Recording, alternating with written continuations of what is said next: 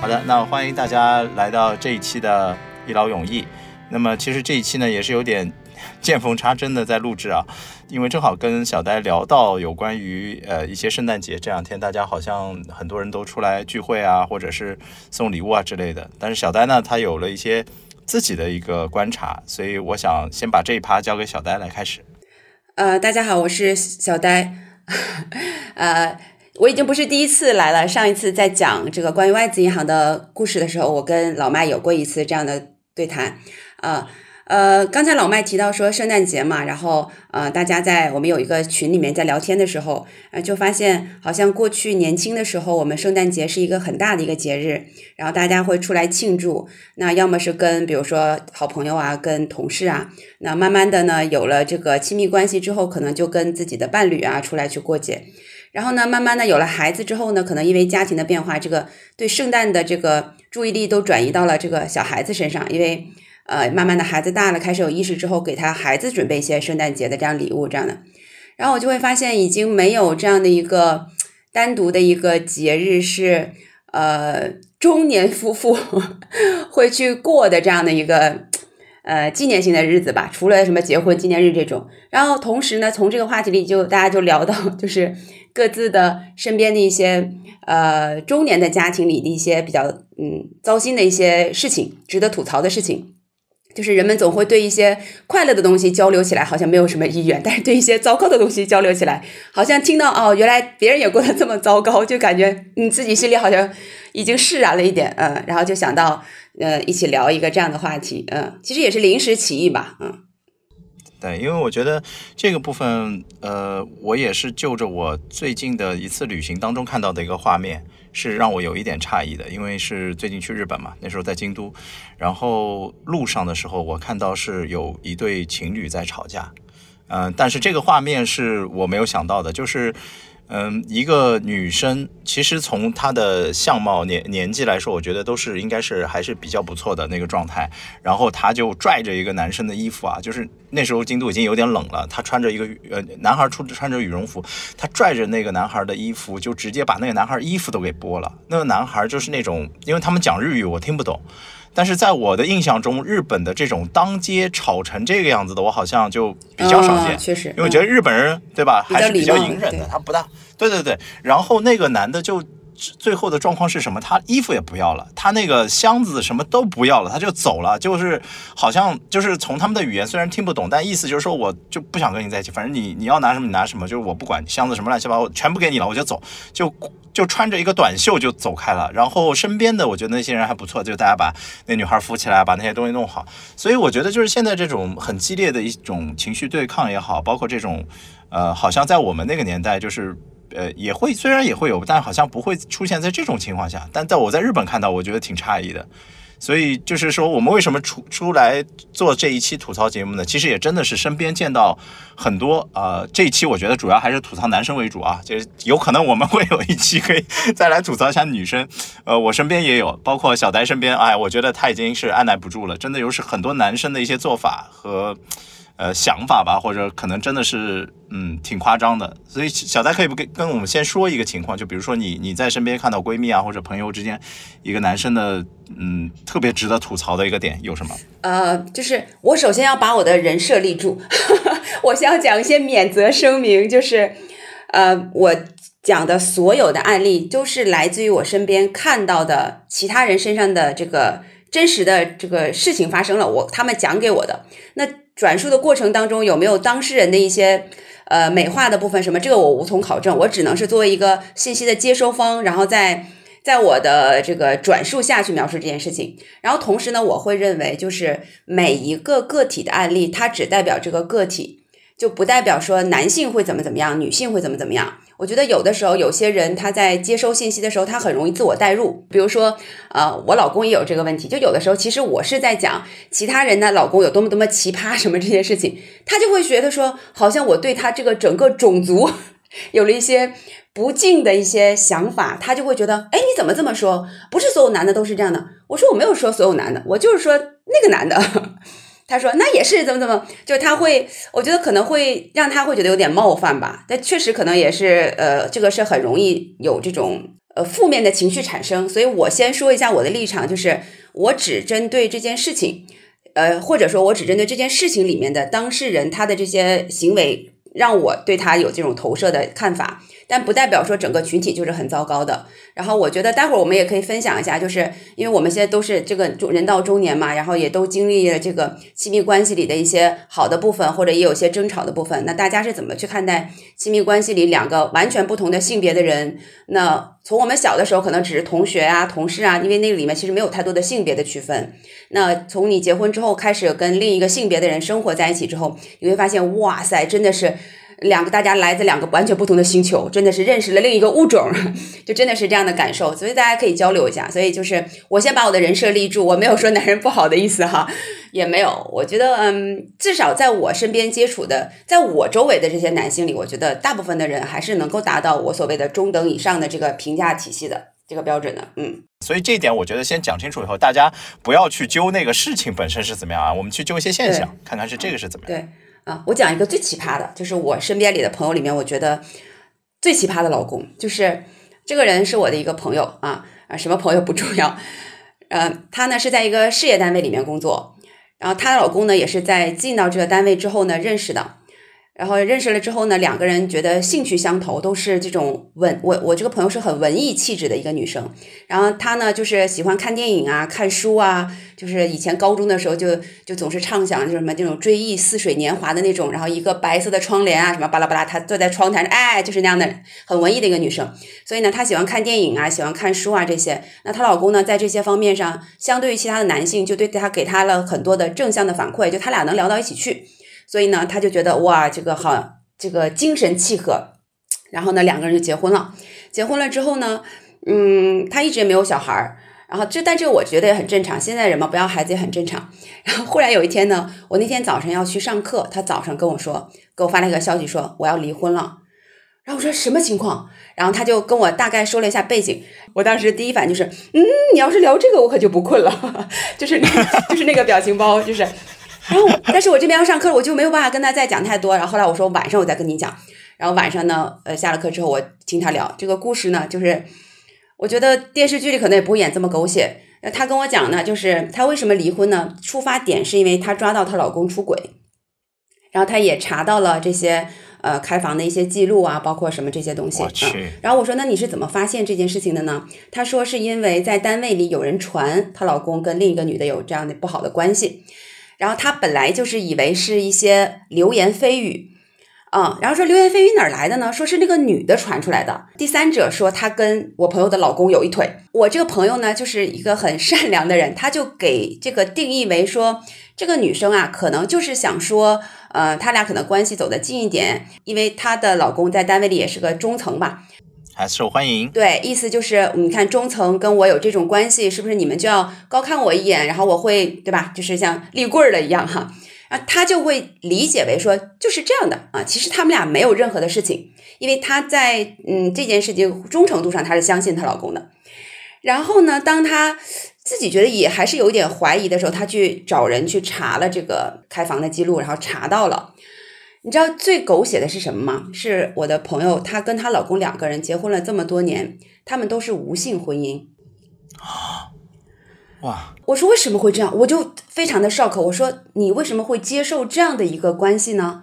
就是这是婚前就是这样，还是婚后才这样？他说是没有成功之后呢，就接受了没有成功这件事情。他也只跟我表述到这儿，就只能我的理解理解。开始的时候他就没有没有发生还是什么？第一次他们想要发生的时候就没有成功，然后呢，男方可能会觉得有点沮丧，然后他呢不成功变成人了，安慰了这个男生说：“那下次再就可能今天再试试，对，下次再试试的时候发现还是不行，然后之后呢，他就慢慢把这件事情自我合理化了，他就觉得说，那我已经在精神上跟这个人非常契合了，我不能因为这些。”这个肉体的这些东西，他会因为你知道那个文艺女青年，她就会有这种只追求精神，她会不要求这些物质啊，或者是其他一些东西，所以她就觉得这件事情我可以接受，我怎么能因为一个人不行就不爱他了呢？嗯，这是他对自己的一个合理化的解释，所以呢，这件事情就被掩盖过去，然后直到他们结婚，一直到这么多年。但是狗血的地方出现了之后，他就世界就彻底崩塌了。对，就是他可以跟别人出轨，然后跟就不能跟我对。然后你知道我我不能理解的一点是，就是我站在我朋友的他的朋友的角度，我肯定是给予了他这件事情，我肯定是要站在他这边的。对，没错。即使他不是我的朋友，我觉得我也得站在他这边，因为这就是对错嘛，这很容易看得出来。但是我不能理解的一点是，我虽然很嗯，就是心理上我很同情他，或者说我很理解他，我觉得他也很可怜，或者我可以给他一些回应。但是我不能理解的是，这件事情发生了这么多年，他们结婚应该有小十年吧，八年到十年左右的时间。然后他都觉得这件事情 OK，然后他会把它合理化解释，就是嗯，那既然之前没成功，那后来他可能觉得这件事情对他来讲是一个比较啊嗯羞于去启齿的事情，然后他就自我的麻醉自己，说这件事情是合理的，嗯嗯，然后他甚至会觉得说是不是他自己不够有魅力哦。自我 PUA 了是吗？对，我觉得人怎么会因为这些事情就就因为老麦，你知道我的性格，就是我不可能对自己有这种嗯，就我觉得怎么可能？你怎么可能因为别人对你的一个不公平的对待，你就怀疑这不就是受害者有罪论吗？对，我会觉得，在我看来，这么善良的一个人，他这样想问题，是我没有之前没有预想到的。关键是这么多年，而且是的你提到的，你提到一点，如果 是你装的，你不行，那你去锻炼，你你跟我扯这些干嘛？对呀、扯这些有的没的，真的还让我觉得我有什么过错，那肯定是不对。但是我的我的那个感受当中的点是，你的朋友的老公有没有对她做什么，让她感觉到，比如说我没有魅力，或者是我就是哎呀，好像我也嗯，至只是少没有他完全自己想的，他没有跟我讲。嗯哎，这个也我是嗯觉得我觉得以我对她老公的了解，因为她老公应该不至于对她实行那些 PUA 的类似那种你不行啊什么没有。因为我这朋友呃身高也也蛮好的，很高挑的，然后有有有学历，然后也有家境也还不错，然后有体制内的稳定的工作。然后这样事情对他现在很大的困扰，就是因为体制内嘛，你知道那个环境下，一旦有这样的事情发生，对他。嗯，当然，后来这个她老她这个现在叫前夫了，他辞职了。但是对于我的朋友来讲，他会这个故事就一直留在了这个体制内，所以他有的时候会心理上会有一些负担。然后这是第一个阶段，就是这个背景是很狗血的。那第二个阶段呢，就是现后来他们去离婚了。那离婚的冷静期的过程，我这朋友又出现了好多次的反复。他反复的时候就会来找我聊，就是他会他说他自己是一个非常害怕孤独的人，他很难想象他的生活里没有这个人。就是她虽然把她老公当做是室友，但是她会觉得，即使屋里没有这个室友，我的生活也会有非常非常大的变化，而这个变化不习惯了就是我没有办法承担的。对。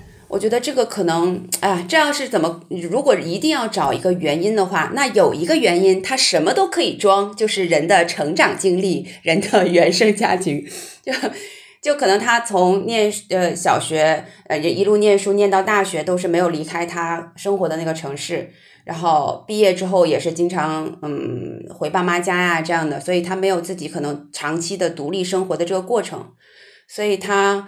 嗯，可能会比较依赖于身边一定要有一个人，这个人可能是谁可能不太重要，但是得有一个人，对，所以他养猫可能对他有是一些缓解，但是因为毕竟猫跟人类还是不太一样的，所以他有一天给我给我发消息，就是我在打麻将，然后他他给我发消息说说他今天嗯。早上去体检，体检回来之后路过一个电影院，然后他就去看了一个电影。然后看完电影之后呢，他就忽然觉得说，过去她看电影是要跟她老公两个人的，然后两个人还会呃，所以去复盘这个电影里好的什么东西。然后今天她看完电影，她就觉得没有人可以讲了，然后她想到这件事情就，就给她老前夫打了个电话，打了个，然后我当时嗯，打什么电话？打电话？我当时嗯，黑人问号脸又出来了。然后他就说打完电话聊了一些有的没的，然后就挂了。挂了之后，他在电影院门口哭了很久。然后他情绪平复之后，他就给我发这个消息。然后当时我在打麻将，你知道打麻将的时候，如果你回消息，你的牌友也不会高兴。对啊，然后我又觉得我现在把这个他的情绪如果就停在这儿了，我也不太道德。然后我就一边打着麻将一边在回他消息。对，但是那一瞬间我会觉得想到那个场景，我也挺心疼他的。所以每个人就是，唉，境遇都不同吧，嗯。对，都是挺难的。其实，呃，我我刚才想到那个点是说，呃，女生的在这个当中所谓出现的这个孤单的这个状况，很多人都会遇到，包括其实男生也会，男生也会，只不过是什么呢？就是大家永远把自己现在这个状况和，呃，你跟他最甜蜜或者最好的那个时间去做对比，那这种的落差，其实每个人在承受的时候都是很痛苦的。那无非是，如果这件事情既成事实了，我们先不去想那个最痛苦的时候是，比如说你知道他出轨，或者是他怎么样。那现在当下你就是一个人，你应该去享受这个这个你单独可以去呃享受的这个时间。至于你要不要去分享这些东西，我觉得嗯，朋友也许也可以，或者。以前不是还有豆瓣嘛？什么的，对吧？你也可以找到一些网上方式。我当时想到就是豆瓣，然后小红书不是有同城的那个、那个、那个，就是叫什么观影群啊，什么对啊之类的。然后你知道这件事情，我跟我老公讲完之后，然后我老公的第一反应是：嗯，同城的什么群？那些人你都不认识，那你们怎么一块玩？啊，就会发现，嗯，男生好像如果是陌生的。人如果就不能像女生这样搞个饭搭子什么？就我非常能够理解这件事情。然后我发现这个物种的人他好像理解不了。这个情况是这样的，我觉得有有几点上男生可以。我举例说啊，比如说打球，哦，对对对对。但是呢，男生打篮球又有一个特别奇怪的现象。嗯。一般男男性的这个球友的认识的过程是你在这个场子。然后随机组到了一些人，大家打完感觉还行，哎，来加个什么就成为了。但是你跟我说啊，咱俩还没去。先在网上组个群，什么？哎，这事儿我干不了。对对，因为我老公之前也打篮球，也是这样的，就是他有一个大学同学一起打篮球，然后但他有一个嗯去了球球场之后，然后认识了几个人之后，然后哎，大家好像慢慢这几个人打的比较好了，然后大家一起去约这样。对对，他会有一些这样的过程，他比较少有，就是男生啊，我觉得这一点，呃，其实包括我自己，我觉得可能都是一致的，就是呃，你如果说一个啊，这个什么群，我们第一个有的东西呢，尤其是作为不管。是男朋友还是老公的角度，是有一个叫戒备心，戒备心会比较强，就是他会有一个安全意识，他就会说这种东西就有点像家里的爸爸那个感觉，就跟你说，跟一个小孩说说。这些人你认识吗？这里里面可能有坏孩子，你知道吗？你如果一去，你可能会怎么样？就是他第一个想到的不是说你能得到什么，而是觉得你可能会经历的危险是什么。所以他永远是这个角度。那这样的话，他认识，就是他通过的认识人，你看男生认识人有没有说，如果是呃，比如说男性认识男性，一般都是什么朋友介绍。或者就是玩游戏的某个圈子，就是你必须有那个东西先建立。女性有很多通过我不管是做指甲啊，对对，做个指甲，或者是买个衣服，对吧？咱俩都试一件衣服，哎，觉得好像你穿这个挺好看，哎，你这个哪里买？或者就是有时候可能一句话大家就认识了，然后找到一个兴趣点就会那。所以我觉得在认识人这件事情上，女性本身可能比男性她更能够接受接受，就是相对。这种呃陌生一点的状态，男性好像上来就你跟我说话，你你干嘛？就是那种感觉，就是有一种你你好像图我啥，就是这种。所以我觉得你老公说的这个状况的确也是男性的一个常有。但是对刚才你说到的那个情况，尤其是观影这件事情啊，我我最近看了一些电影，包括我觉得我去看那个电影的评论里面，其实反而是女性的观点比较多样化和多角度。就是如果我用直男的角度来看，我觉得我看完电影应该是这样。我 我一搜，跟我一样的那些人都是直男，就差不多都是那男。但是我搜下去，往下再往下翻那个评论，我发现女性的角度好不同，每个人可能都真的不一样。所以这个真的挺难定。比如说咱三个男生看完，然后一讨论都一样，嗨就结束了，就没有什么可以讨论。但女性就有东西，所以我觉得他可以去找一些这样的群组。如果他是一个文艺青年啊，我觉得绝对很多，非常多。对，是的，就是，呃，我在小红书上就看到，我忘了是不是就是这个朋友推给我的，就是有个沈阳搭子群，因为他在沈阳嘛，沈阳搭子群，然后我我根本搭不到人家呀，因为我根本不在沈阳，然后我还想，哎，我想去那个群里埋伏一下，看看沈阳的搭子们都在干嘛，我还申请入了那个群去看，然后我就觉得说，嗯，刚才我们在讲女性好像很容易，就这个人我也不认识，但是我会觉得对他感兴趣，或者因为某一个契机，我愿意去比较。开场开敞开心扉的去嗯聊一聊，去接触一下。我觉得这个呀，可呃有没有一种可能，就是因为女性本身如果是同性之间，因为我们会认为对方没有什么风险带给我。那如果是平时我去跟一个异性有这种同城群，我绝对不会去，可能大部分女生也不会去。我干嘛会跟一个虽然是兴趣相投，但是如果是个异性，他可能会觉得，哎呀，如果对方有些不好的一些想法，或者是因为至少我们在体格上他就不是对手嘛。所以我会觉得，是不是因为我们男女在本身在这个这个能这个武力值上，我我只能用这个武力值，但并不是说武力这件事情哈，就是武力值上可能不是一个对等的关系，所以女生会觉得，哎，她也是个女生，她跟我一样，她对我没有什么危险，那我觉得 OK。但是对于男生来讲，会觉得，嗯，他嗯对，会先先想一些负面的，或者是一些预设一些场景不好的，对对对对，因因为这这一点，我其实，在看海外的一些脱口秀，像就是他讲一些笑话的时候，你也可以感感到很简单的一点，就是。女性和女性之间，比如说牵手，正常吧？对对对对。男性和男性，对两个肌肉男一牵，大家后面至少咱不说他心里怎么想，身边人看他那个感觉就是也会有一点不一样。对，好奇怪。所以这有些事情，我觉得真的只能他们去做。所以如果是刚才这种 case 中啊，我对于这个男生的评价，我觉得就还是渣吧，其实没什么好多说的。不管他。有多文艺，或者有多那个精神上有多么高的 对，那我我这儿我可以补吐补吐槽一个我朋友的一个故事，也是一个男生啊。我认识我的那个朋友是我的初中同学，是一个女生。他们两个在最初结婚的时候就说好是丁克。那我们最初是完全不知道这件事情，但她男朋友呃，她的老公是做这个一些大品牌的就是化妆师。OK，呃，我觉得我对化妆师有一些刻板印象，就是我第一印象，化妆师我就觉得有点有点这个就是 gay。男性化妆师会有？对对，男性化妆师有一些过于阴柔吧，应该这么说，啊，不要说 gay 吧，过于阴柔啊，然后说话有一点这个动作啊，举止间都有一点。然后我一开始就他们结婚的时候，我觉得那个画面我就有点觉得就是嗯，对，奇怪。然后呢，也是他们好多年以后。他有一次就就跟我们来是借钱还是干嘛？就是说这事儿吧。很早之前并不知道这件事，我们都觉得他是 gay，他觉得他不是。他和他之间也有正常的这个这个这些关系，对。然后直到很后来，她老公可能就跟她说：“其实我很早就是，只是我开始可能想尝试一下是不是可以双性或者之类的，但是。”但是我后来还是接受不了，我觉得我还是喜欢男生。我觉得这件事情不是说他意识的转变这件事情是做的不好，而是说当你真的意识到我可能不能接近女性，你不能再拖别人个七八年，你告诉别人。对，你就说，哎，对不起，我真不行，咱们要分开，咱们就分开。然后他就是他最恼火的一点，就是当他意识到这件事，可能婚后第二年或者第三年，他已经意识到，就是我无法接受这个双性，我可能只喜欢男生。但是当发生最后，就是说我就要把这个事情摊牌来跟你讲，已经是十二年以后了。哇。但也是经历了十年的这种很痛苦的，其实算不算无性我就不知道，咱也不合适问。但是呢，我是觉得其实也是出现了这种状况。你说这种叫不叫出轨？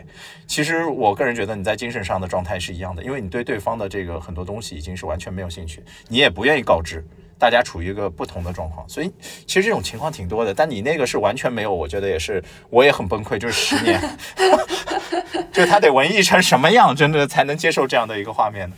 真的是好奇怪，对。所以就是你刚刚开始讲这个故事的时候，你说他们都是丁克，约好是丁克。然后我当时脑子里固有的印象是，嗯，然后后来这个男的拒绝不想丁克了，然后嗯，就就是呃，然后你说，嗯，他的身份是个化妆师，我想，嗯，感觉另一个信息又进来了，是吧？对，其实就会有这种情况。那如果除了这个女生，因为除了这个人，你肯定想吐槽，因为这个我觉得比较极端了。这种情况可能在所有的这个婚姻的状况中也是很少见、很少见了。然后其他的会有什么吗？其他的比较常规的就是，嗯，跟这个人有点类似，就是出轨啊。然后大家网上天天在大家在反反的这种什么丧偶式育儿啊。然后还有一些，比如说，可能是因为我们所在的这个行业，或者是我们周围争争这个圈子里比较比较嗯常见的，比如说，呃，为了自己。嗯，做生意啊，或者做投资啊，去贷款啊，然后最后贷款还不上啊，什么这些的。哦，连带责任之类的是吧？以前可能大家这个阶段，尤其是在离婚率这么高，大家好像很多人就是还是会吐槽这个所谓出轨这件事情嘛。那我觉得我们不去深聊说出轨他怎么出或者之类的这些细节，我们去聊原因吧。我其实听到特别多的一点啊，就是说这个是一个这个是一个呃，也是一个女生吐槽的点。她说跟她男男。呃，老公的话是叫生活习惯不匹配，嗯啊，我一开始不能理解，我说你这个生活习惯得是什么样的习惯才能不匹配？对。然后他说了一一个状况以后呢，我觉得啊，这个的确可能比较难，因为这个男性家里呢，就是爸妈都是医生，他爸走进任何一个房间之前的那些行为，包括像呃擦拭门把手，手是不会去直接碰这些东西啊，然后包括烧菜要戴手套啊，那些什么就是进去要怎么样？他说他呢，因为从小这个男孩就是被爸妈用这种强制性，比如说衣服脱了，进家门以后啊，外面的衣服只能放在这儿，然后脱光消毒。消完毒以后才能进来，是也是用那种刷子，要刷到这个胳膊肘以上的这个地方是吗？没有，应该是酒精那些擦拭。举着两个手这样出来，对，有点像集中营的 感觉。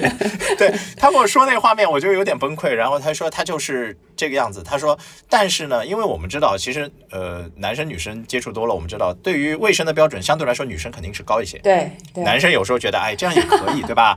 但是这个情况是颠倒过来，这女生自己觉得自己对。对于这种卫生啊、整洁要求是挺高的，结果遇到一个更夸张的，就是这种，就比如说内裤还要就是用沸水多少度，然后再用什么东西，就是对每个东西要怎么样去弄，然后所有东西你真的去弄完那一套流程，我觉得人也要崩溃。就有一个 procedure 在那儿是吧？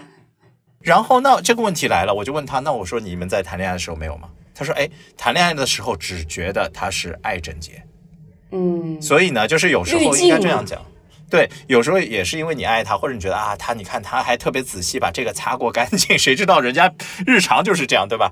所以我觉得在这种过程中，有可能比如说同居，因为他们结婚一年多就离婚了，所以我觉得这种情况就是有可能一段时间的同居啊，可能是会让对方更了解这个生活习性。因为你你如果这么极端的这种状况，我觉得那你只能找一个一样的，剩下谁能接受什么进进屋前呃，不管你穿得多光鲜亮丽，你你的这衣服只能到离。进家门口的那一平米脱光，然后整个消毒，消毒完以后，关键是你在每个房间、呃厕所、厨房装备和那些东西都不同，就是呃鞋子不同，这个我可以理解，因为有些人要求我进厕所我得穿这个拖鞋，这个鞋不能穿出来，对吧？但是连就是什么手套、衣服这些都有，就是他进厨房有厨房的衣服。所以我很难想象，我说你还能撑一年，也是挺厉害的。感觉这个家庭不是很环保。对，东西特别多，所以他爸妈，我觉得可能是因为工作就是这样。回到家，他其实也见识过很多这种，就是所谓的病菌啊或者细菌，他其实心底可能也有一些这个洁癖，就是两双重的这些东西。但是，那这个你你说回来的时候，你是不是又可以套原生家庭？对呀，这不又套回去了吗？但你又说原生家庭怎么样？但是我觉得你自己可以改变，对的，因为你现在已经从家庭独立出来，你跟别人生活，大家可以去磨合生活方式。但是这个人还是坚持原来的，那我觉得就是这个人至少他从性格上和各方面，他跟你没有那么匹配。那其实分开也不是什么坏事儿了。你的原生家庭什么样？我觉得这个只是你的童年的记忆当中，它形成了这个给你留下了这样的一些印象。我觉得你成年之后，你有自己的独立的思考体系之后，你就是你自己的原生家庭。你应该拿个小锤儿去雕刻你自己，雕刻成任何你想成为的样子。就是其实都是你可以啊，当然这样讲也不太可能不绝对吧。但是我至少我是这样认为的，就是你是有机会去呃走一条自己想选择的、你自己舒服的一条路的。当然，你不舒服的结果，你可以丢给原生家庭，就是一个完全是，对吧？就跟你做期权一样了。对啊，我知道，我赢了，反正是我掉无限收益嘛，对吧？嗯，对。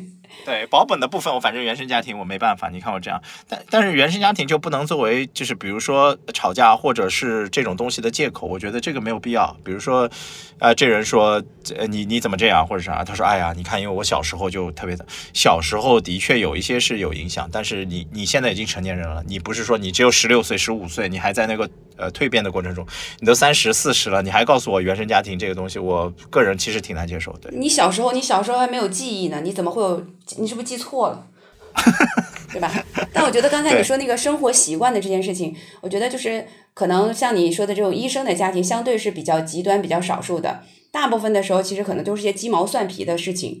那鸡毛蒜皮的过程，如果难度磨合起来难度没有那么大，我觉得大部分生活当中的习惯是可以被调整部分的，就是接受的。就比如说最简单的，在我身上最大的感受就是，我刚刚跟我最开始跟我老公在一起的时候。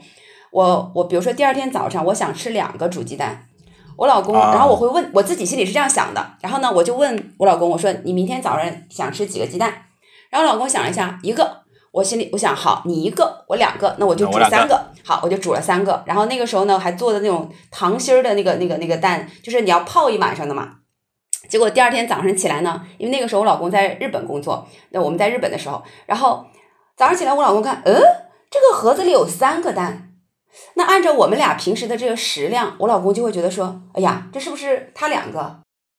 他吃两个，然后我吃一个，然后他呢就噔噔吃了两个蛋，两个，然后喝完牛奶他就去上班了。然后我早上一睁眼睛发现，嗯，怎么盒子里剩一个蛋？然后我说你吃了两个蛋，他说啊，我说你为什么吃两个？他说我看那里有三个呀。我说你不是说只要一个吗？我老公说那我看三个你可能吃不了吧，那我就再帮你吃一个。然后我以前就会爆炸。就我我可能也会，就是你知道我是很有规则，因为安排好的嘛。对，我已经设计好了。就我虽然没有告诉到这里三个里有一个是你的，剩下两个是我的，但是我心里是完全知道这个东西应该怎么做的。然后我是每天希望起来之后，世界能按照我的想法，对对运转。然后发现哇，我的计划被打破了。然后我再煮一个蛋呢，它又没有腌的那个过程，它也是白的，它不好吃。然后我老公会认为你是不是神经病？就一个鸡蛋，你至于吗？你怎么那么小气？然后我会觉得这不是小气，这是你 这个破坏我的生活。但是慢慢慢慢两个人长时间接触下来之后，就大家性格都会有调整。现在如果我老公早上起来看见三个蛋在那儿，他可能想，哎，这个是什么意思？他可能会来问问我，我可以吃几个？然后我自己呢，如果起来他真的吃了两个，就剩一个，我会想，嗯。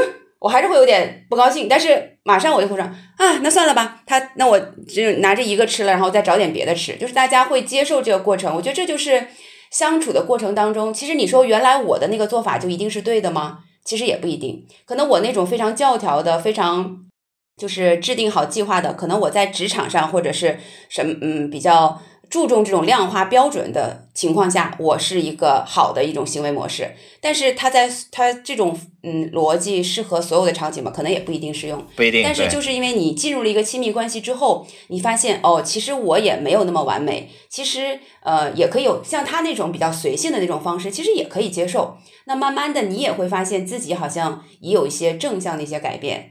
但这个过程当中，正向的改变当然是我们都想要的一个好的结果。那有些人呢，可能性格他比较呃坚韧的，就不可以被改变的。那那那我们就换人嘛，对吧？所以这就是一个挑选的过程。我觉得谈恋爱就是一个挑选的过程，就是不行就筛筛筛，应该就是这样才是合理的。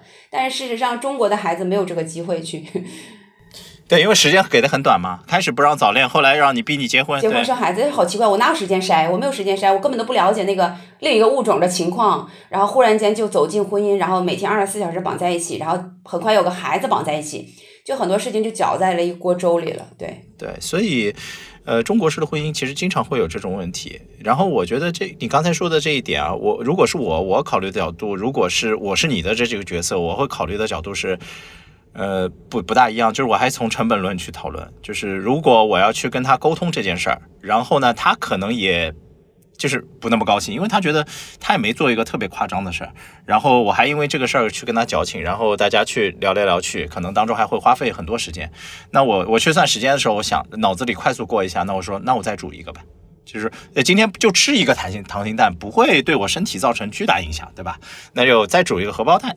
哦，我觉得这是这是这是两个完全就是两件两个其他的角度，在于第一个就是咱俩本身本质上不是一类人，可能至少你现在表示的这个跟当时的那个比较倔强的我，他肯定不是一类人。那我现在肯定也变成你这样的了嘛，对吧？这就是一个正向的一个对我的人生来讲，就是一个通过亲密关系得到了一个正向的反馈。然后还有一个角度呢，就是像你说你会衡量这个成本，就是我跟他讲这件事情值不值得。但是有些人呢，我会觉得，尤其是很多女生，她在考虑这件事情之后，慢慢慢慢，她觉得啊，算了，我就接受，接受了。但是有些人，她心里其实没有完全接受。你是真正自洽了，这个逻辑闭环了，我接受了。但有些人，他心里是拧巴的。慢慢慢慢，他就是积累到了很多。说，你看我这么委屈，我为这个家付出了这么多。对方说，嗯，什么？你那些戏、内心戏，我根本就没有看到。对，这一点就是很多人真的在做的，就是我，我们有时候也算叫忍耐吧。啊，忍耐力这个东西，因为忍耐力有一个核心的点是，当你忍了这件事情，这件事情能真的消失吗？如果它可以，OK，那你可以去忍。就比如说我今天有人对我做了一件事情，其实让我特别痛苦，对吧？但这个痛苦是当下的，我想明白，我忍了，它可以从我的整个情绪中消失。那我觉得这件事情我有意义。但是你如果只是把它放一个角落，啊，我只是就是我理理理衣服的时候，我不是把它叠好了放到真正应该的地方，而是我塞到床底下或者塞到一个其他地方。哪一天真的打开那个地方的时候，你全是脏衣服。对，你说我靠，怎么会有这么多？就是那种感觉来了。所以我觉得，如果我们给大家建议，我我我个人感觉啊，要么你就是开始的时候大家说明白。我们生活习惯是这样，那要不你走的时候问我一下，对吧？今天你想吃几个？你有其实一句话的事儿，我觉得也不至于。要不呢，就是说你就哎，我能接受这事儿，你吃一个我就吃两个，你吃两个我就吃一个，这事儿就过了。但千万不要在心底留下那完全不留下痕迹或者情绪，我觉得有可能你暂时很难做到。但是你不要把它就是将来吵架把那些事儿怼出来就完了。那这个我遇到经常的一点，我觉得自己身上包括其他人身上，男性都有这一点，自我吐槽也没问题啊，上厕所。嗯，啊，这这个这个点，我觉得这个点是我我自己想说的啊，就是这是自自我反省出来的一个结果。那我我为什么想讲这一点？因为这一点是我会被之前呃都会吐槽，就是说啊，他会说，哎，你为什么就包括我身边朋友就会也会说，哎，我老婆怎么怎么样？那我觉得有几个问题。第一点，这个这件事情啊，比如说地上有点滴的话，这件事情经常发生的时间是两个时间点：第一，深夜，就他半夜去如厕啊；第二。清早，就是这是两个时间点，因为清早它这个蓄蓄能量蓄满了，它去了以后，它就可能 这个对吧，比较这个流量比较高，呃，流量比较高的时候，这个从流速啊角度啊，可能哎对，就比较难控制了，那就会有这样情况。那这种情况下呢，最初初的时候，我承认我是不是特别注意啊，然后你就会发现，那如果对方是忍耐的程度啊，对方可能就不说了，对吧？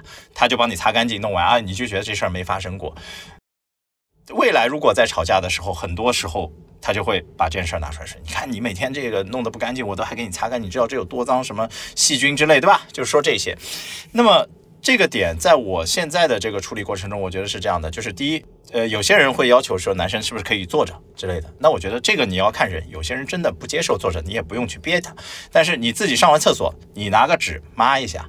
不管是这个还是地上还是哪里，你弄弄干净，弄干净了以后，你就这成为你自己一个习惯，其实没有那么难，也就三秒钟，干完就结束了啊。这个我觉得大几率可以避免双方在这这种小事上产生特别多的一个点，因为这件事情上是，呃，我觉得有一个朋友跟我吐槽过他老婆，当然他自己可能也是不注意啊，但是吐槽过他老婆，他说就是他特别不喜欢两性中自己被别人像孙子一样训。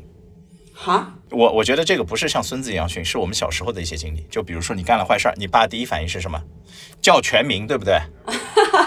先叫你全名，然后说你过来。但你问他，比如说你家你隔挺远，你在那干活，哎，什么事儿？你先过来，你你就知道你在小时候听到这个全名加你过来，你就知道就完了。我在我在这给你插播一个笑话，就是有一天我在我家，我忽然叫了我老公全名，然后我讲了一个可能。小小很小的一件事情，然后老公说：“你吓死我了，你 以后能不能不要忽然叫全名？”对，是是，男生对于这个东西啊有一个特别紧张，因为小时候调皮，如果被挨打，或者是比如说谁那闯了祸，一般都是上来先叫全名，然后呢，他从来不告诉你什么事儿，他就先说你过来。你先过来，这个东西是最恐怖的。那还有一种恐怖，就是你在外面，你你在玩或者干嘛，他打电话给你，也不愿意在电话上透露任何东西啊。比如高考考完了，哎说，哎爸怎么了？他说我查完分了，查完分了以后说你先回来，他不告诉你是好还是坏，他先你先回来，这个东西太恐惧了，就是你接下来你玩不下去了，你就说啊，等等，我先回去。所以就是这个画面一旦出现以后呢，他就感觉说，哎你。过来以后就是有点像宠物啊，就是啊某个狗就是过来，你看一下，那那那说一大堆啊。其实呢，你也可以很平述，就是你可以去表述这个方式的时候，用稍微柔和一点，不用这种全民加这种这种方式。我觉得这种方式在对于男生的这个一些打击吧，可能女生觉得还好吧，也没有那么多。但是对于男生的这个点上，我觉得是有一些打击的。所以打击了以后呢，他就会心底有时候也会有一些逆反。他不是说我一定要怎么样，但是但他就觉得干嘛呢？就对，因为大家都是成年人嘛，你谁被得到了一个负面的评价，都会第一反应都想，不会第一反应反向是哦，他说的有道理的地方在哪里呢？根本不会，第一反应说嗯，干嘛呢？对啊，就是这样。如果这个男生当时情绪不好，他有可能也想到女生做的某些事儿啊，我其实我也没说你。你看，这不就是大家角落里的东西又都翻出来了，然后又去翻旧账，那就没头了。对对对对，所以我觉得情绪的这个抒发啊，包括你说刚才第一段的这个所谓无性婚姻，这个，我觉得如果你们在第一次这个不成功或者是怎么样以后，你们如果有解决方案或者什么东西，大家也可以说，也可以聊，也就是也不需要说我默认你就是觉得这个是羞耻的，你不愿意来干嘛。所以我就觉得两个人之间非常重要的一件事情就是沟通，你要交流。交流呢，我觉得又再去分两个问题，就是你敢不敢把你真实的想法说出来，然后另一个就是你用什么样的方式说出来。就是很多人的，尤其是成年人，尤其是嗯岁数大一点之后，可能你会带着一定的你自己在职场上一种你那些东西，可能带回来一些影响。就是我觉得有些人说话他总是反问句开头，就很讨厌。你把他叫过来说，哎。你这个怎么又没怎么怎么怎么样？什么叫你怎么又没？就好讨厌。就是你可以直接跟他说你想让他干嘛？我想让你下次把这个地方擦干净，就结束了，对吧？你给一个起始句儿。你跟小狗说话不也是让它干嘛吗？你跟小狗说，哎，你怎么？小狗这个脑子它也反应不过来。你 先过来。你为什么不过来？那你刚才提到了一个很核心的点，我觉得这一点是我们不能只讲沟通，无效沟通其实没用。你所谓的那些啊，我我跟你说了呀，这个事儿或者怎么样，其实其实没有，因为我觉得你说到了这一点，是我我我也会有的状态，就是你敢不敢把你心里的那个东西说出去？因为你心里的那个想法，有可能你自己会觉得说，哎呀，我这样说他会不会觉得我怎么样啊？你有你有这个点的时候呢，其实你把一些东西隐藏下来，你说出去的那句话只是一些冠冕堂皇的话，对方也不能了解这个对于你造成的影响真的有有怎么样。那他对于这件事情的重视程度和你们未来的这个情况中，其实也会不同程度，我觉得是完全不一样的。对，就是你敢不敢去讲这件事情，呃，很大的一个核心，我觉得也来自于你对这个人或者对你们关系的一个信任程度。对，就是我会觉得，如果我讲出来之后，可能我们这个关系就走不下去了，或者会造成一个很大的一个麻烦的话，那我又不想去处理那个麻烦的境况，那我就选择不讲。很多人是做了这样的选择的，但是还是那个，这不又回到那个循环里吗？那你不讲这个问题，其实没有被解决掉。对呀，永远都会在那儿。是的，所以这这些东西我觉得没有办法改变了，就是沟通这个东西一直要有。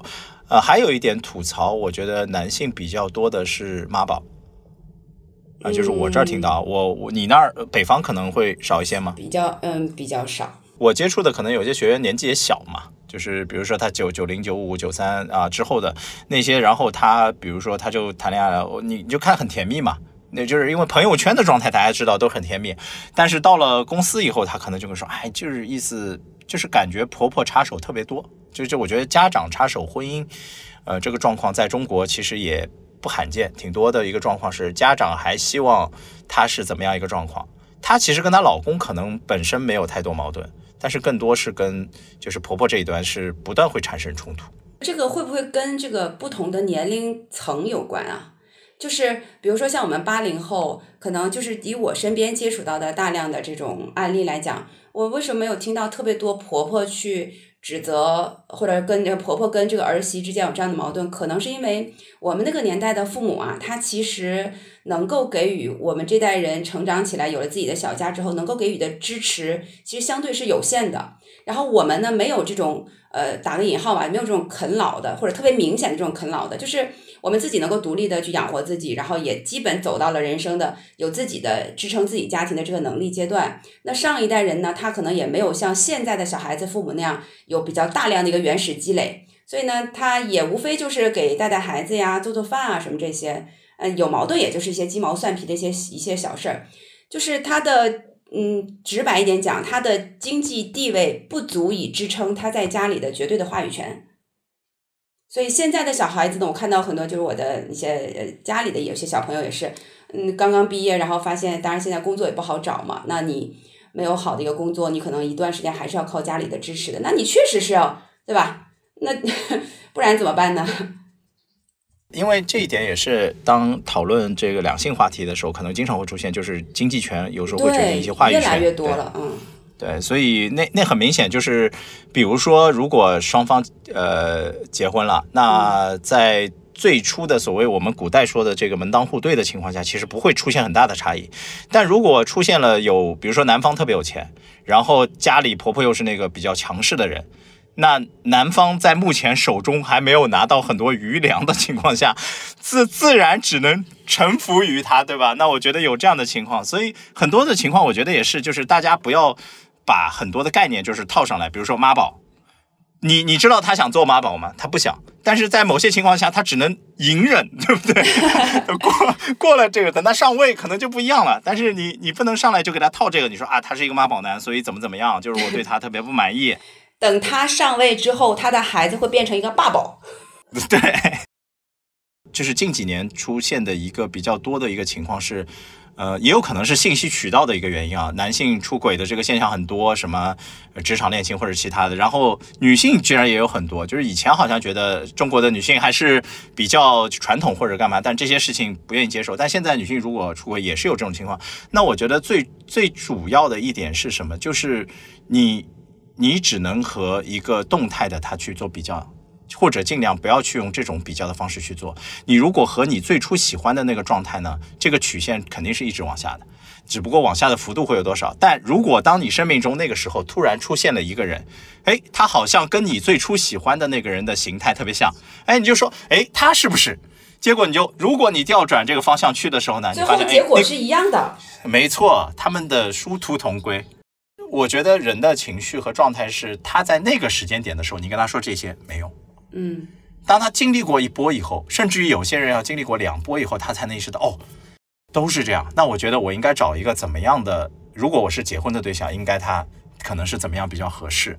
所以就是这些这些的话题，我觉得更多的是，呃呃自自我的一个认知，以及你对于你想追求的这种状态大概是怎么样子。你不能就是用一个最完美的状态去想，就像。文艺青年，我觉得其实有一点的，呃，会有问题的是什么？他会把那个画面想的特别美好，对，合理化，同时，对，什么一个这个白裙，对吧？一个一个窗窗边阳光洒进来之类的。但是你知道，生活就是细碎的，就往后走有很多这种很小的你不能接受的东西，但是它很有可能这些细碎的画面就会把你刚才那个特别美好的东西给打破。但你又找到人生的白月光时候，你觉得哎来了。结果这个细碎的 又是一个状态，所以没有办法。所以早晚有一天你会发现，你你的从别人身上寻找的东西，最后回来都是细碎的。所以就不会有什么就是完美契合的那种所谓的灵魂伴侣。你你如果说一直是要寻找一个完美的一个对方的话，其实会嗯占用你自己很多，让自己变得更丰富的这样的一个机会。所以我就觉得你的生长应该是你的自我成长，不是一个柱子这样向上长的，就是时间越长，反正这个柱子一直向上。我觉得应该是一个你像横横纵，然后像树一样枝杈杈出去，然后慢慢你才会变成一个很大的、很丰盛的一个人生。对，对，可以可以挡风避雨。我自己的感受就是，嗯，我小的时候，呃，喜欢的那个男生。呃，当然就是初恋的这个喜欢的这个男生，当然后来我们就是成长的经历都不太一样，但是我们现在也也也还有有联系，因为关系也都还不错。那我后来呢，就是有一次机会是跟另一个朋友去他家玩儿，在他去他家玩的过程当中，我那一瞬间真的是那个初恋的滤镜就碎掉了。就在那之前，我会觉得我的那个初恋的过程其实很美好的，就是在那个我高中的阶段，他给了你很多，就是呃。我不，所以我一直不觉得就是小孩子早恋，这个恋你说还分早晚，就很奇怪的一件事情，对吧？就是呃，你某个时间点一旦毕业了，咔就可以恋了哈，没到那边咔就不行，这个好奇怪。所以就是在你我那个时候是在上高中的时候，我会觉得，因为呃我的当时考入那个高中就运气很好，考进了那个高中，但是我是班级里分数最低的。所以我是倒第一进去的，进去之后呢，我本来就是想就是做个路人甲就好了，就是混混混三年就混个就考上大学就好了。结果呢，我遇到了一个很好的一个班主任，然后呢，他就是给了我非常多的鼓励，然后还让我做学习委员。我觉得他脑子是不是坏掉了？然后就是你激励你的方式吧？对，我觉得就是你的人生当中有一段的缘分是，就是你进入一个大就是很好的一个运势吧，可以讲。然后同学呢也都很呃相处的很愉快。然后这个男生呢，当时也是学校里的一个，嗯，长得很帅，是风云人物。然后我本来是觉得我是一个很普通的一个人，然后当你被一个其他人都很追捧的一个人去喜欢的时候，你会觉得是不是我还还挺好的？就是在你刚刚有自己的人格建立的那个那个初期的时候，你开始意识到，哇，原来我也可爱。这个可爱不是说萌萌的那种可爱，是就是可以爱的那个。所以给了我就是最开始的自我的人格建立的初期有非常强的一个自信的注入，我觉得是来自于这个人。嗯。但是后来上大学了，大家就很自然的就分开了，也没有什么联系。然后我就退回到这，这是我的一个高中同学。就是后来我们再介绍，这就是我高中同学，大家也不去提这件事情。那后来就是我们去了，呃，不是说说回来，刚才不是去他家玩嘛？然后我会发现我在他家电脑前面看一个电视剧哈，然后我另我那个朋友跟我去的那个朋友，他俩是同事，呃，然后他俩在那儿打游戏，然后我在这电脑前面看电视剧，然后我就一扭头就看到了他书架上面有一层灰。那个灰的厚度吧，就我也不是什么干净人，就我也不能说我自己是个特别爱干净，但是至少女生的平均标准嘛，就是你要打扫一下嘛。那个灰的厚的程度是我接受不了的。然后我去到他家的那个，你去洗手间洗手的时候，你会发现他家的那个洗手间里堆的满满的都是。他老婆是做时尚行业的，就是一些瓶瓶罐罐，因为很多可能是那个赞助支持的那些，到都是很高档那些东西。哇，半瓶子一瓶子啊，堆了满满的都是，然后七七八八的，然后又也是呃很多灰。我在那一瞬间，我就觉得说，我如果真的跟这个人走入一个亲密关系的话，我肯定是要爆炸的。然后我去反观我跟我老公之间，我老公就是一个，我觉得他的爱干净程度在男生当中应该是属于中上的。他是艺术家，行为艺术家。就是他至少是我认为男生的平均的干净程度，他应该是在这之上的。然后平时还会擦擦地呀，至少他自己东西都整理的很很干净。然后他自己东西也不多，然后就他也受不了东西乱乱乱的。有时候早上起来我他我我先起来，我被子没叠，然后他每天还要自己抖抖抖被。然后我有时候想，嗯，被子为什么要叠呢？反正晚上还要用，就是你就有这种的想法。然后就是我会觉得，在在我的这个初恋的这个嗯这个高中同学的身上。再映射回来，再去看我现在我在亲密关系里的状态，我就觉得，哎，我还是找了一个相对比较正向、满意的这样的一个伴侣。对，对，因为卫生这个情况，我觉得，哎，我也是被吐槽，因为我被吐槽点是因为我觉得很多小东西我真的不怎么注意，然后这个习惯也是因为什么？因为小时候家里可能，比如说大多数都是妈妈帮忙打理嘛。所以呢，我很多东西其实放在那儿或者放在这儿，最后其实都被理好了。但事实，当你进入这个关系以后，你会发现它不是自动理好的。哎，这就是人跟人的区别。你之前说你的东西混乱，然后会有人帮你理好，对吗？对。然后现在呢，你就觉得，嗯，我的东西可能就是一个混乱，然后帮我立好那个人，他不存不存在我这个现在这个关系当中，对吧？对对。但是我老公是完全相反的。他小的时候，因为我婆婆是全职，那。他在家把我老公的东西也都收拾的这个过程，我老公现在状态就是不要动我的东西，我自己收，免得你来收。所以你看，妈妈都是类似的，妈妈都是帮你收拾东西的妈妈。这所以我就说养孩子跟拆盲盒是一样，只是你俩这盲盒不一样。哦，对，长得不一样，完全不一样。但是我觉得我我的意识的一点就是，呃，如果我知道这个方式是干净或者好的，我也会去学。啊，可能当然我的手比较笨拙，我做不到，就是比如说你觉得啊，这个要弄得一尘不染或者怎么样，我可能做不到那样，但是我会尽尽我的努力去做到比较好的一个状况。这一点我觉得也是可能给呃男性朋友的一个建议啊。我发现。不管是谈恋爱状况中，其实很多女生和男生的这个，在一个叫语言指令发出的上，男生和女生的理解点是不一样的啊。自我认知高的男生，比如说我们说小呆的这个老公，他行为艺术家，对于行为这个要求就很高，他怎么做他有要求啊。但是我说一下，如果是我，我的初期的状况，就比如说别人跟我说啊，女朋友跟你说说，你把你把这个擦一下，好，这就是擦一下，就是我就把这儿擦一下。就是我这么给大家一个概念，男性在这个上面没有一个连招的概念，没有一个 combo，就他不知道这个下来还有二三四五没有。女生是觉得我让你干这活是让你把这个东西弄下来弄好，把它放进去。对，前几天有个笑话，就是说男孩那个男孩跟女孩听到指令的，他们的反应是不一样的。比如说妈妈说进门要先洗手才能吃饭，呃呃，因为手上不干净。妈妈说了这样的一句话，然后女孩子呢就会想说，哦，那我要先洗手吃饭。为什么妈妈说手上不干净呢？上一次我手没洗手，然后就呃生病了。他会想起哦，有些不好的东西，所以他会乖乖的进门先洗手再吃饭。然后男生男孩子如果同样听到这句话啊，进门要先洗手再吃饭，然后不然的话不干净。他只听到两个字吃饭，然后他就去吃饭了。对，很多时候真的就是这个，大家脑回路就刚才最初的那一点，大家物种其实是不一样的。对，所以就是嗯，我觉得嗯嗯，就是至少我们想要组成一个亲密的关系，你要做到一加一大于二的这种效果，其实不只是你坚持你自己是个什么样的人，更重要的是你也更多的机会去了解另一个物种。那他身上也不是说都是不好的，他肯定有很多好的地方，所以我们互相交流之后。你在一个亲密关系相对比较安全的环境里，学会怎么学会怎么去跟这个物种交流，其实你会放到外边的这种职场的环境下，对你应该会有更多的帮助。你会更加理解你的男的上司啊，你的下属啊，他为什么做事有那样的，然后你可能交流起来会更加顺畅一点。因为那个没有没有什么成本嘛，但是也不一定啊，可能家里的成本更高。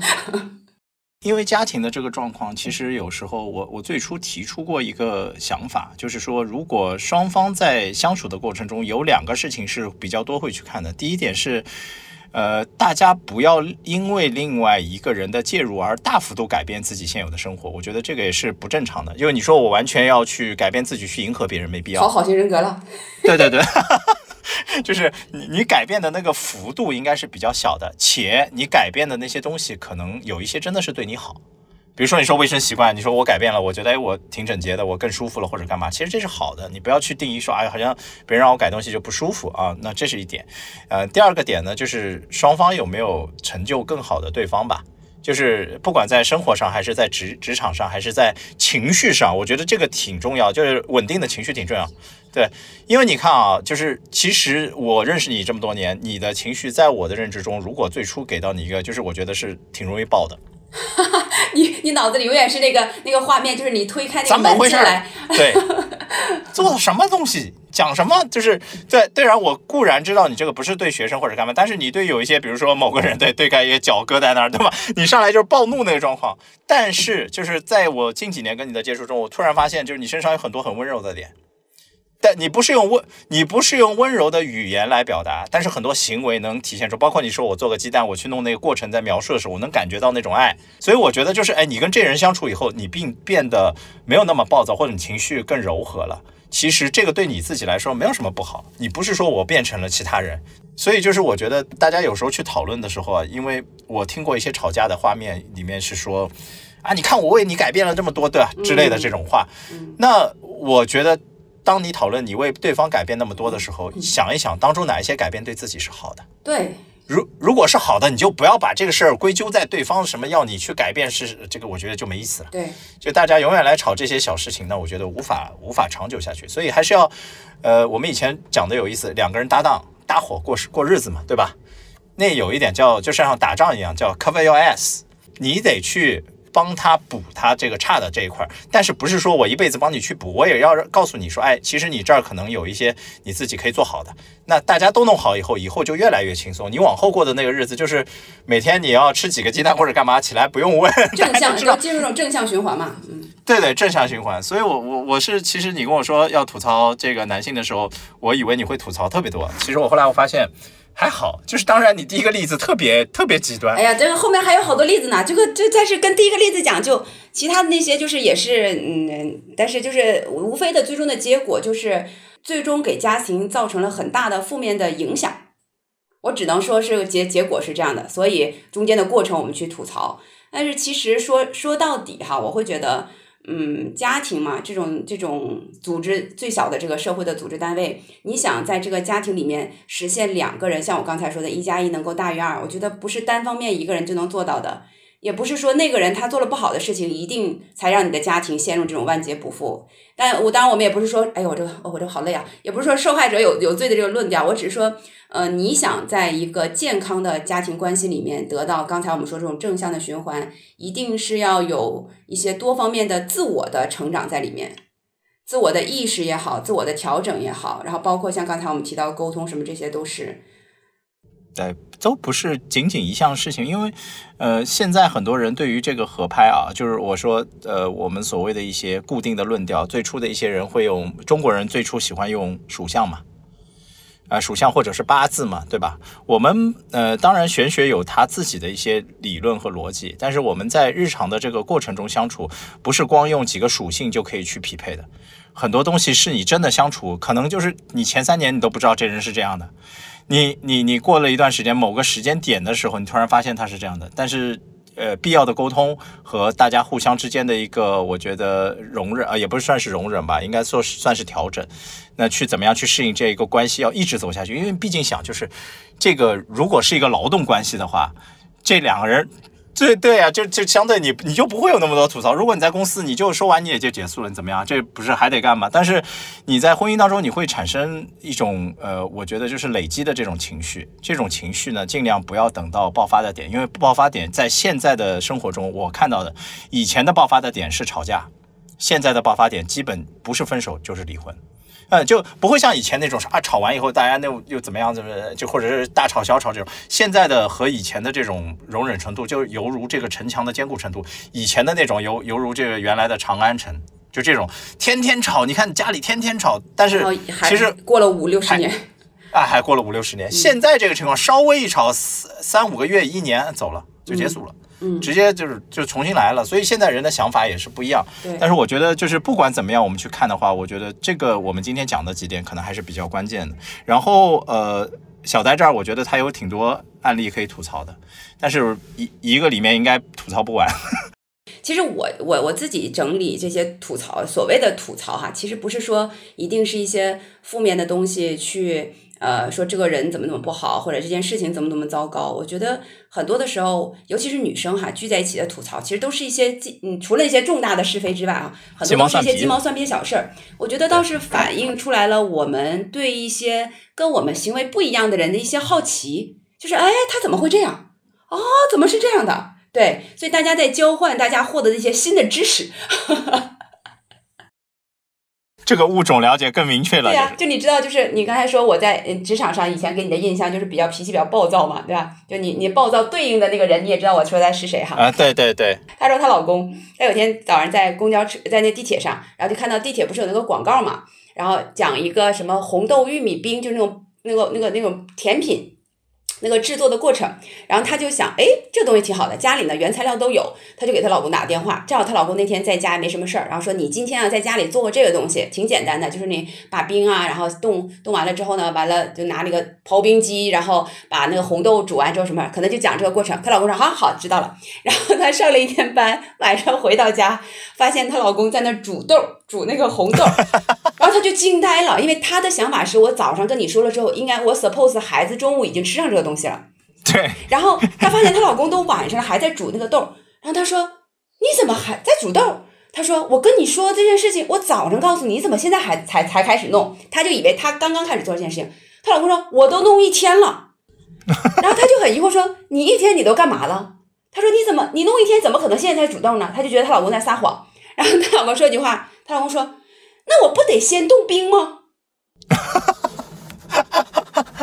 就是她老公先把冻冰这件事情做了，然后就到一边玩去了，可能就开始做其他的，然后，然后最后可能中间肯定也是有一些忘了，或者到晚上说，哎呀，老婆可能要回来，这东西我还没做完，又开始在煮豆，所以这个就经常是我们要吐槽的一些小小小不言的事情。但你说一定是说他懒惰或者他撒谎，其实都没有，就是觉得他思考问题的方式跟我们就不太一样，嗯。对 男男生其实有时候这些点我觉得挺可爱的，就是他。对他，其实我告诉你啊，他在说，男生有时候在说一些话的时候，包括就是他面临你的指责的时候，不管是他是撒谎还是干嘛，就是有一些这个规避责任也好，他其实有时候他是担心被你骂，或者担心担心让你看出他蠢，他笨，或者他比如说别人弄这个煮豆这个事儿，就是一个三三十分钟事儿，他就是弄了三小时，但是他又不愿意承认他笨，他只能说啊，开始那个不好弄，什么豆没买着，买错了，那人给我什么不对，就给你胡乱诌一堆。但其实他想说的，我没有那么差，我也努力在做这事儿。所以大家有时候在那个时间点的时候呢，如果你不要就是把情绪继续去往上升的时候，降回来一点，我觉得他可能也说，哎呀，这个我真不会弄，你下次跟我说一下或者教我一下，那有可能就过了，对吧？但是男生你知道心底有一些就是，哎。我是都会干的，你跟我说这，你说，对对，就是这种感觉。所以有时候就是自己把自己的这个位置降低一下，因为我其实现在有感觉到社会当中一种气氛不是特别好，就是两性的对立特别严重。对，这个尤其是在网上，就大家就像疯狂了一样，我觉得没有必要。就你骂完了之后，你也没有变成更好的一个状态，你图什么呢？就很多人就骂完男的时候说男的不行，然后就不结婚，不什么什么不婚不育保平安。我心想说，那你这个状态就一定会更好吗？当然，case by case，每个人可能不一样。但我会觉得，嗯，骂没有什么用啦，就是还是要互相。你不，你对这个神奇的物种你不感兴趣吗？对这个问题就是什么呢？这个问题你看到，在你最初在开始讲所谓的免责声明的时候已经出现了。对对。如果在过往，可能我们早个十年来讨论这个问题，我们做什么免责声明？我们就正常聊聊。现在变，现在变成了你可能针对某某个族群，那。像你这种做了免责声明，问题不会特别大，因为为什么？男性听众没有那么多。如果我做一期吐槽女性，我你你可能会被骂上热搜。对，所以我觉得这个我还是不做。我马上就会拥有一个要上热搜的朋友了，是吗？对，就是这种感觉。所以我觉得这个挺好的。那我觉得这这个这种类型的话题，我们可以之后再去看，然后再去看有没有类呃类似的这种。其实就像你说的，其实你说吐槽的不是什么大事儿。大家有有可可能也是闺蜜之间吐槽完啊，她就也舒服一点，因为她她跟她男朋友去吐槽，或者她老公去吐槽，这个没什么用。对，那就吐槽完，她老公又觉得你又说我，对吧？我已经干了，你还说我，对吧？然后她在这儿，她是她有一个就是输出的窗口，她说完，哎，她觉得哎，然后如果隔壁人说，哎，我老公才蠢，那她听完就那我老公还行，就还会这样。所以我每次我每次跟那个朋友们聚会完的时候，我回家看我老公，觉得好顺眼啊。所以对，你看啊，我今我们今天聊的这些，如果你从你老公的这个状态来说非常好，他的这个干净程度又是整洁程度又是排在中上，还要啥？然后他我我就跟我老公讲，我说闺蜜他们家的老公好奇葩的这个这个这个事，然后很多的就比如说一些出轨啊，一些欠钱呀什么这样的一些，我老公也觉得不对的，肯定是不对的，然后他会觉得说。你那个朋友圈是不是有什么问题？他反向来说这事儿，因为他会觉得，嗯，我身边的这些朋友，因为他他他的那个行业的人，好像相对来讲这种就比较少。他身边都是那些下班就回家给孩子又又给孩子包包子，又是什么，然后呃那种就是呃自己在工作上又很厉害，就比如他领导，他工作上又很厉害，然后挣钱又很能力很强，然后老婆全职在家，老婆觉得说，嗯，我觉得我没有什么安全感，反正就话里话外这个意思吧。然后他还每个月给他老婆去交社保。所以在他看来，哇，这都这么优秀了，我们这个群体这么优秀了，你们还吐槽，你们这个群体是不是有什么问题？对对，大家就是有时候不要做代表吧，就是我们都说了，都是个体，每个都是个体，每个人上来就是你代表男性，我代表女性，那你代表不了。就这么简单，也不要说什么女权啊之类的话，因为这个这些对没有什么意义。你讨论这个，不如解决现在我们的一些事情。你可以有对于这些东西的理解和想法。对，你可以对那些社会现象去讨论，然后去有一些在官方的一些指导意见，能够去对这个环境做一些改善。但是你说网上的很多争吵，其实，呃，当然吧，你说那个舆论的力量可以倒推这些东西的改善，但我觉得。哎，像我们这种很小的个体，小小小卡拉蜜，一个一个 little potato，我觉得就是把自己的生活过好就好。我就是这样的一个很没有什么 大的志向。不，因为其实这件事情是在近些年会大家会想的比较明白的，就是原来就是像你年轻的时候有特别远大的志向，有理想，觉得我要去干嘛，我不能成为一个平凡人。包括我自己也会啊，就是我觉得我我。那你看，这就是我们的区别吧？对啊，就是个体区别。然后你就在某个时间点，就告诉你，你这一辈子其实。按照你现在的过法，可能就是这个样子，但是它不是所谓的你的想象中的那种平凡，你依然可以在当中找到很多你做的贡献和不平凡的点。你一定要说啊，怎么你要成为爱因斯坦？你到不了那种阶段，你不要把那个目标设的那么远，你可以把它弄得小目标做的近一点，我觉得还是有机会。那这种时候，如果你把关注的这个能量啊和点放在这个点上，你在两性这个当中，我觉得很多时候你可以释然，你不要去就是啊，天天就跟对方掐着干，那你的理想在哪儿？那就没有理想，对？所以就是然后改你做任何选择的时候，一定要想我要怎么在这个选择上让我自己成为一个更好的一个状态。对，好呀。那我觉得今天反正就我们可以先开一个头聊这些，然后如如果下一期有一些。啊，包括我们听友，因为毕竟也上第一次上这个星星榜嘛。如果有一些听友觉得感兴趣的话题，也可以写邮件或者是在评论区告诉我们。然后我们之前可之后可以再做一些。我觉得外资银行那一期啊，其实有挺多人私信我跟我说这事儿的，就说呃他们觉得感同身受，但是也有一部分人说，就是说哎这跟我们的这个完全不一样。我觉得也是咱们年龄到了，就是这种。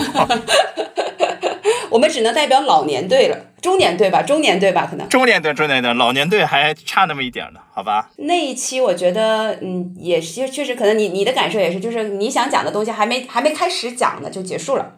对，因为我想讲的很多的可能还是一些呃从。呃呃，试试过程中的客人啊，包括是一些我们在做业务当中的一些心态啊、状态，我觉得跟现在也是不一样。但是这个我觉得，因为上做了一个上期嘛，那个可以到时候再分一期，下期再做。好的，那就谢谢大家了，拜拜。好，谢谢，拜拜。